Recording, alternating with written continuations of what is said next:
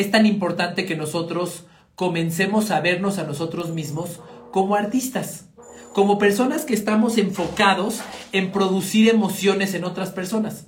La pregunta es, ¿cómo puedo alcanzar mi propósito y lograr mis metas? A través de servir a otras personas, dejando una huella positiva en el mundo y al mismo tiempo alcanzando mi propia realización. Esa es la pregunta y aquí encontrarás la respuesta. Mi nombre es Carlos Agami y tengo más de una década entregado y obsesionado por estudiar cuáles son las mejores formas de servir al prójimo y de servirse a uno mismo para alcanzar la realización total. Esto es Estoy para Servirte.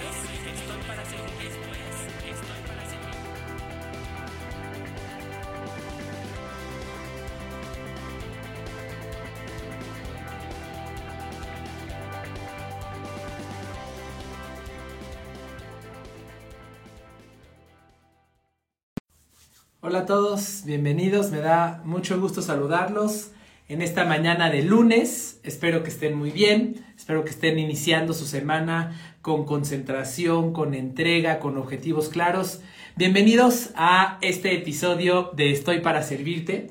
Hoy quiero compartirles algunas reflexiones que tuve a partir de eh, la celebración del cumpleaños de mi esposa de la semana pasada. Cumplió 30 años, pero además de algunas cosas más que he venido pensando desde hace mucho tiempo y como yo siempre digo, tener una idea en tu cabeza y no expresarla te tapa la capacidad creativa porque ahora tienes estrés y tensión por no olvidar lo que ya creaste. Como yo he dicho en el pasado, eh, no hay nada más peligroso que una idea cuando solo tienes una. Porque cuando solo tienes una idea, te obsesionas por ella y no puedes concentrarte en producir las demás. Así que aquí les quiero compartir cuál es mi reflexión de este fin de semana y del día de hoy. La semana pasada mi esposa cumplió 30 años. Eh, sabiendo que este es un cumpleaños muy importante, em, pues me di a la tarea de prepararle un regalo especial. Eh, y por ello visité muchas tiendas. Gracias Alex, Alex, por, Alex Jiménez dice por aquí que le gusta mi playera. Me di a la tarea de eh, prepararle un regalo especial salí a las tiendas y fui a comprar a diferentes, a diferentes eh, lugares que a ella le gustan. Fui a comprarle una serie de regalos para celebrar su cumpleaños número 30.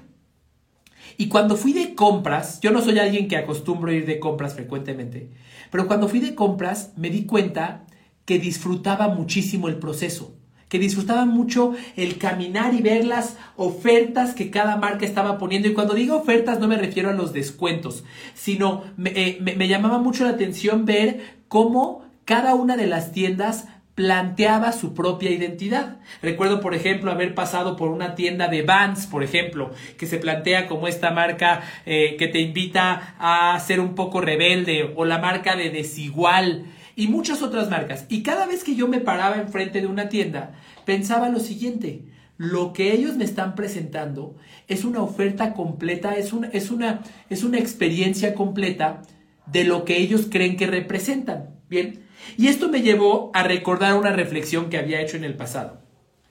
Dar una experiencia de cliente es lo mismo que crear una obra de arte. Por esa razón, yo me entiendo a mí mismo como un artista. Yo soy un diseñador de experiencias de cliente. Ese es mi trabajo, a eso me dedico. Y me entiendo a mí mismo como un artista. Ahora déjame entrar en detalle de por qué digo esto y qué creo que debes de hacer al respecto. Un artista, pensemos en un pintor, en Van Gogh, en un, en un, este, en un escultor, en un músico, lo que hace es conjuntar varios elementos, varias notas, varias este, eh, eh, pinturas, varios, varios colores, para transmitir una idea a otra persona. Eso es lo que hace un pintor, eso es lo que hace un músico, eso es lo que hace un, lo, lo que hace un escultor, eso es lo que hace un cantante. Cualquier artista lo que hace es conjuntar elementos para producir una emoción en otra persona. Existen canciones que nos aceleran, canciones que nos relajan, etcétera, etcétera, etcétera, por poner algunos ejemplos. Bueno, quien ofrece una experiencia a un cliente hace exactamente lo mismo. Lo único que pasa es que cambia de herramientas. Bien, una persona que ofrece una experiencia de cliente a alguien más eh, lo está haciendo a través de eh, muchos, muchos elementos que yo llamo los elementos de la experiencia de cliente. Está transmitiendo emociones a través de eh, las características de su producto, a través de las características del espacio. Por poner un ejemplo que no es el único ejemplo de experiencia de cliente, cuando tú llegas a una tienda, la tienda misma te refleja una emoción. Tiene cierta música, cierta decoración, los productos están ordenados de cierta manera, eh, la marca tiene cierto posicionamiento, al entrar ahí puedes sentirte parte de él o puedes sentirte como un extraño. Cada marca, a través de ciertos elementos como los que acabo de mencionar, busca producir una emoción. Exactamente igual que lo que, que lo que hace un artista. Por ello, es tan importante que nosotros comencemos a vernos a nosotros mismos como artistas, como personas que estamos enfocados en producir emociones en otras personas. No importa si tienes una pastelería, no importa si tienes, si eres abogado, si eres doctor, si tienes una fábrica de químicos, no importa. Al final de cuentas, las interacciones que tu cliente está teniendo con tu marca le están provocando una emoción. Y por esa razón, eres un artista. Eres un artista de la experiencia de cliente. Estas interacciones, como ya lo decía previamente, son de diferentes tipos de las que tiene un músico, un escultor o un pintor.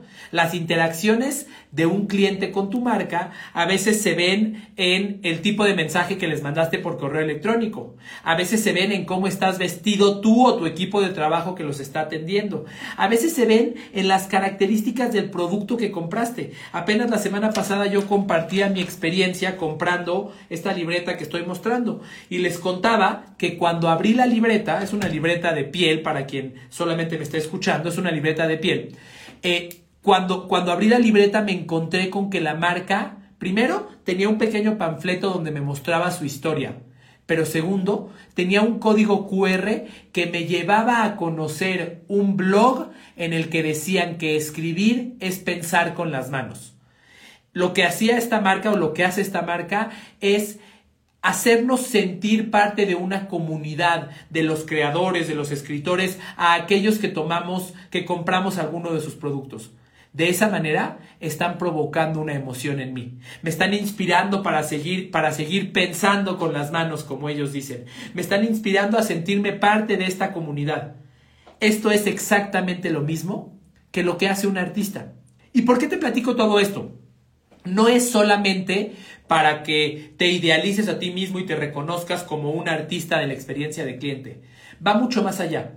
Quiero que ahora que te ves a ti mismo como un artista de la experiencia de cliente, como alguien que conjunta distintos elementos para provocar emociones en un cliente y por lo tanto poder tener alguna interacción comercial con él, algún, alguna venta, quiero que evalúes en qué estás dedicando tu tiempo.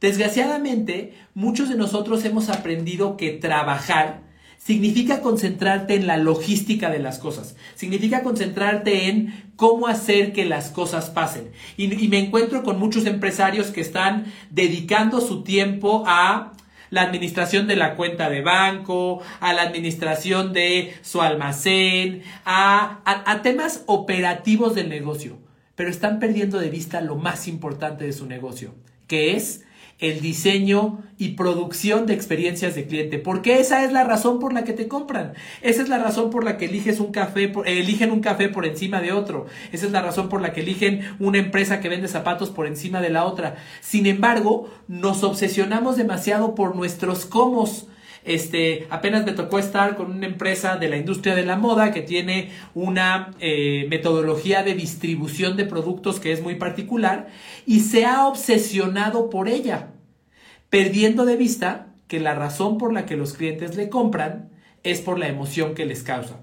Imagínate que tú tuvieras a un violinista famoso que en vez de estar pensando en componer la siguiente pieza, estuviera pensando en la logística del próximo concierto y estuviera viendo cuántas personas se van a sentar y cómo se van a sentar y estuviera pensando en cuál es el sistema de sonido que va a utilizar. ¿Te haría sentido?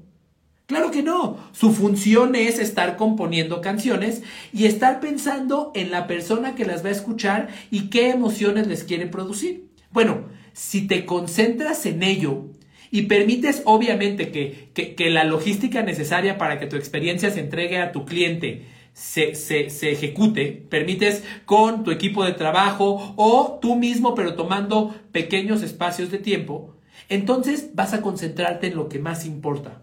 La mejor inversión que puedes hacer para dejar huella en la vida de otros y para incrementar tus ingresos se llama experiencia de cliente. No te distraigas con otras cosas, no te distraigas con otras cosas que aparentemente atraen tu atención para algo positivo, pero que en realidad te están impidiendo hacer aquello que es el producto final de tu trabajo. Provocar una emoción en otra persona y lograr que a partir de esa emoción se genere en ti una recompensa, un retorno o un resultado. Espero que este mensaje te aporte valor. Recuerda, Eres un artista de la experiencia de cliente. Concéntrate en crear, concéntrate en hacer sentir y todo lo demás se dará por consecuencia. Que estés muy bien. Recuerda, por cierto, que servir es el camino.